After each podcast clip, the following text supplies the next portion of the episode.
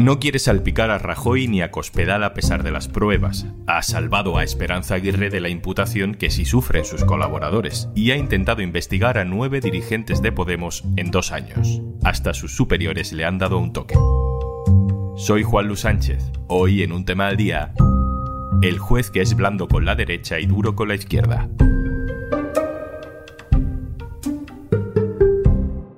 Una cosa antes de empezar. Hola, soy Juanjo de Podimo. Me asomo por aquí para recordarte que por ser oyente de un tema al día, tienes 60 días gratis de Podimo para escuchar miles de podcasts y audiolibros. Entra en podimo.es barra al día.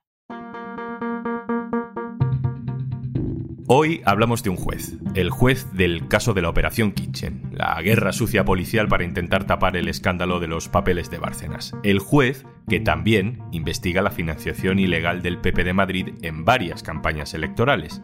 El juez es el mismo que ha intentado sin éxito imputar a nueve cargos distintos de Podemos. Si eso es así, como usted dice, la pregunta es esta es su voz. Se llama Manuel García Castellón. Es juez de la Audiencia Nacional y hablamos de él porque sus decisiones sobre políticos de izquierdas y de derechas merecen ser miradas con lupa. De hecho, sus superiores se la tienen puesta. Y porque su caso es un muy buen ejemplo de cómo se nombran en España a los magistrados que acaban juzgando los grandes delitos de corrupción. Ignacio Escolar, director del diario.es. Hola. Hola Juanlu, ¿cómo estás? Vamos a estructurar este capítulo en tres partes, en tres investigaciones judiciales diferentes, donde vamos a ver cuáles son los hechos probados, como en un juicio, y luego vamos a ver cuál fue la decisión sobre esos hechos que tomó García Castellón. Primer caso, financiación ilegal de las campañas electorales del PP de Madrid. ¿Qué se investiga, Ignacio? Pues ahí se investiga cómo se pagaron las campañas electorales del PP de Madrid en en las elecciones autonómicas, generales, municipales, que se celebraron cuando Esperanza Aguirre era la máxima responsable del partido en Madrid. Y lo que concluye la investigación es que en todas las campañas electorales hasta el 2011, el PP se había financiado de manera irregular, había sobrepasado el dinero que por ley podía gastar en la campaña electoral y había ingresado ese dinero a través de mecanismos ilegales. Hay, por ejemplo, donativos de empresas que reciben a su vez contratos de la Comunidad de Madrid.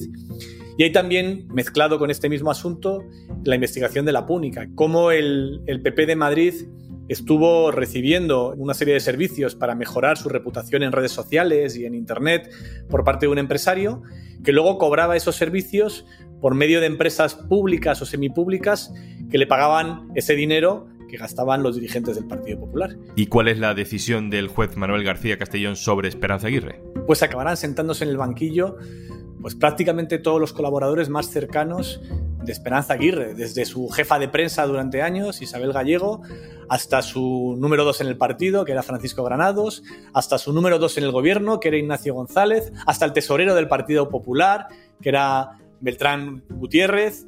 Es decir, absolutamente todas las personas del círculo más estrecho de Esperanza Aguirre están imputadas por cómo se financió, cómo se pagó las campañas electorales del PP de Madrid, todos, salvo quien era la presidenta del partido y la candidata del partido en esas elecciones. ¿Cómo argumenta el juez que Esperanza Aguirre no sea imputada? Pues es una cirugía de precisión. En lo que argumenta García Castellón es que Esperanza Aguirre no tenía por qué conocer lo que estaba pasando en todos los despachos de sus colaboradores más cercanos, que ya no se ha demostrado, asegura García Castellón, que estuviese al tanto o pudiese haber participado en todas estas cosas, a pesar de que ella es la líder de toda la organización, la máxima responsable y la principal beneficiada, porque era la candidata electoral.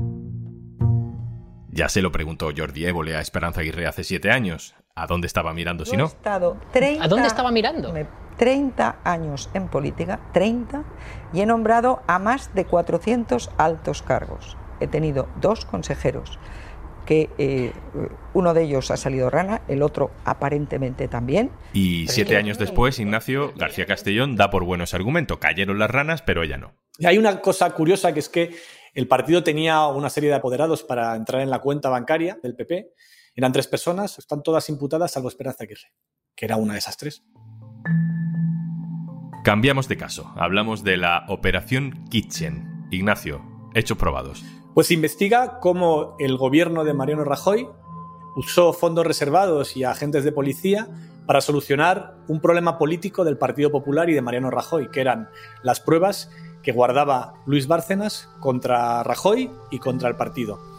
Se montó un dispositivo parapolicial con un montón de agentes de policía y con confidentes a sueldo que se dedicaban a espiar a Bárcenas, sin orden judicial, para encontrar las pruebas que involucraban al presidente y para destruirlas. Y lo más relevante es que encontraron esas pruebas y las destruyeron. Vamos a escuchar al juez García Castellón interrogando al chofer de Bárcenas, que fue captado por un asesor de la secretaria general del Partido Popular en aquel momento, Dolores de Cospedal, para espiar a Bárcenas. Si usted me pregunta que si visto el tiempo tengo cada vez más claro que me buscaron a posta, sí señoría. Se montó desde el partido, no desde el Ministerio del Interior en ese primer momento, aunque hubiera un conocimiento. Eso es lo que usted me está queriendo decir. Señoría, no creo en las casualidades vemos que García Castellón aquí pregunta sobre el papel del partido en toda esta operación. Y sin embargo, Ignacio, ¿cuál ha sido la decisión del magistrado? García Castellón ha imputado a todos los comisarios que estuvieron directamente relacionados con el caso, el más famoso es Villarejo, pero no es el único, ha imputado al secretario de Estado del Ministerio del Interior y ha imputado al ministro del Interior de la época, que era Jorge Fernández. Pero a pesar de que existen grabaciones en las que se ve cómo María Dolores de Cospedal negociaba directamente con Villarejo y le pedía que hiciese desaparecer la libretita de Bárcenas, es decir, las pruebas que implicaban al Partido Popular, el juez García Castillón considera que no es necesario investigarla, ni a ella ni al principal beneficiado, el máximo beneficiado de toda esa operación parapolicial y el máximo responsable de ese gobierno que ordenó esa operación parapolicial, que es el expresidente Mariano Rajoy. Esa grabación demostraba también que Cospedal había mentido ante el juez la primera vez que había ido a declarar, donde dijo que solamente hablaba de Villarejo de otros asuntos, pero nunca le hizo encargos directos sobre cuestiones que tengan que ver con esa pieza, con la destrucción de pruebas y lo que guardaba el tesorero del partido.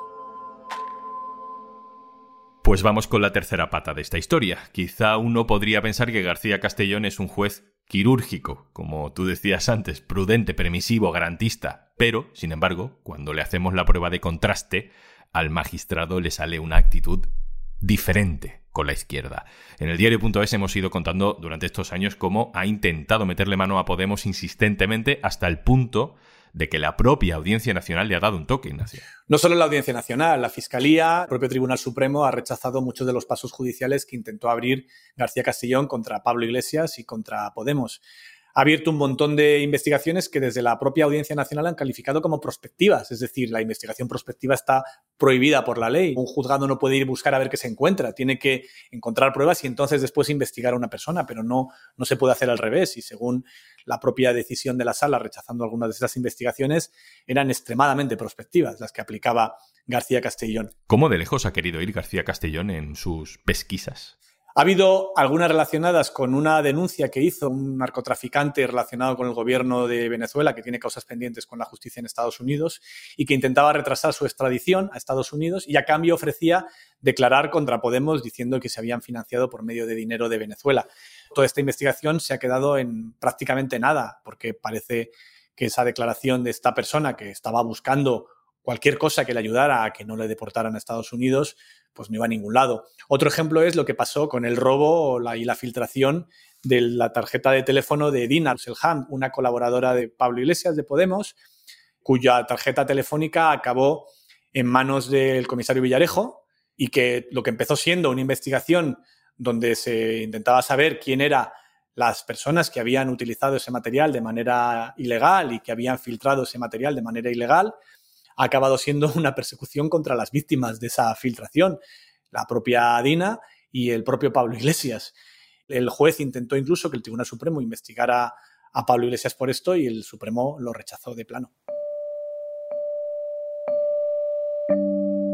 Bueno, hasta ahora hemos hablado de la jurisprudencia y no del juez, de la obra y no del autor. Eh, estas son las decisiones que ha tomado García Castellón en los casos más importantes que atañen a los políticos. Ahora miremos y podemos intuir si hay alguna relación con su historial profesional, personal.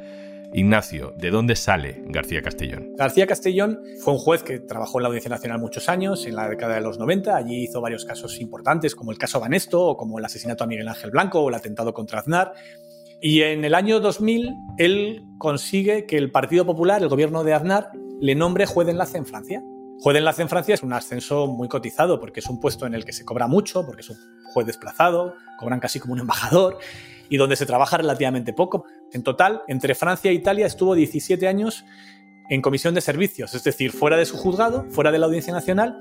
Y cuando García Castellón vuelve a España, lo hace en unas circunstancias un poco peculiares, porque su regreso lo pronostica Ignacio González, él es vicepresidente y expresidente de la Comunidad de Madrid, en una conversación con Eduardo Zaplana. Se queja Ignacio González Zaplana de que no le gusta el juez que está de sustituto en el 6 de la Audiencia Nacional, llevando sus investigaciones, y que lo que habría que hacer, y que se lo ha comentado a Rafa, Rafa entonces era el ministro de Justicia, era mandar, abro comillas, mandar a tomar por culo a un teniente al juez que está en la Audiencia Nacional y que venga al titular, es decir, García Castellón. Y justo eso que pronosticaba González y Zaplana es lo que acabó ocurriendo unos meses después. Pero así funcionan las cosas en la Audiencia Nacional. En España tenemos una anomalía en el modelo judicial, que es la Audiencia Nacional, que viene del Tribunal de Orden Público, el TOP, del franquismo, que era un tribunal político, que luego se reconvierte en la Audiencia Nacional y que en la democracia se convierte en una herramienta útil para juzgar los casos de terrorismo. El argumento era no podemos proteger a cientos de jueces por toda España de la amenaza de ETA. La única manera de poder combatir el terrorismo es que todas las investigaciones contra el terrorismo estén centralizadas en un único juzgado, la Audiencia Nacional, y que desde ahí se pueda proteger a esta estructura, especializar esta estructura y evitar que un caso de terrorismo caiga en un juzgado de un pueblo en el País Vasco y ese juez pueda ser sometido a presiones o amenazas.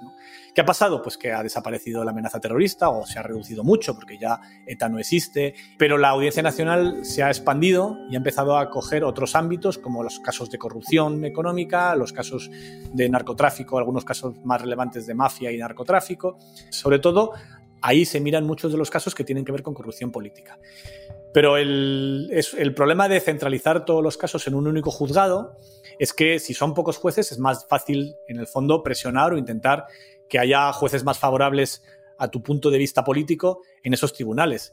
Todos los grandes casos de corrupción de la Audiencia Nacional se instruyen, se investigan en solo seis juzgados de instrucción, los centrales de instrucción, el 1, el 2, el 3, el 4, el 5 y el 6. García Castellón es el titular del 6. Al ser seis, hay herramientas para poder cambiarles modificarles, poner a jueces más afines. Por ejemplo, el juez Ruth estuvo investigando como juez en precario en el 5 de la Audiencia Nacional y cada seis meses le renovaban el contrato, le renovaban la plaza desde el Consejo General del Poder Judicial. Se la fueron renovando hasta que se le ocurrió ordenar un registro en la sede del Partido Popular. Cuando eso ocurrió, de repente a Ruth le renovaron la plaza y pusieron otro juez como son tan pocos jueces la Audiencia Nacional, pues es sencillo o es más tentador o es más eficaz intentar influir en la manera en la que se llega a esos puestos o que se nombra a esos jueces o en quienes sustituye a los jueces que están ahí mientras están en otro destino. Y eso lamentablemente ha ocurrido mucho en las últimas décadas en España. No digo que tenga que ser el caso porque me falta información, pero por entender cómo funciona. Si las decisiones de un juez de la Audiencia Nacional acaban demostrándose sesgadas o si el propio Poder Judicial desconfía de su criterio, ¿se le puede relevar? Es muy difícil cambiar a un juez de la Audiencia Nacional con procedimientos legales. Tiene que cometer un delito, tiene que cometer una falta grave para que sea expedientado y retirado de un puesto y por ahora no hay ni siquiera una denuncia contra García Castellón al respecto. Lo que suele ocurrir es más bien al contrario, como explicaba antes, mecanismos que tienen, sobre todo las mayorías en el Consejo General del Poder Judicial, para generar puentes de plata para que aquellos jueces que no te gustan en la Audiencia Nacional no vayan allí.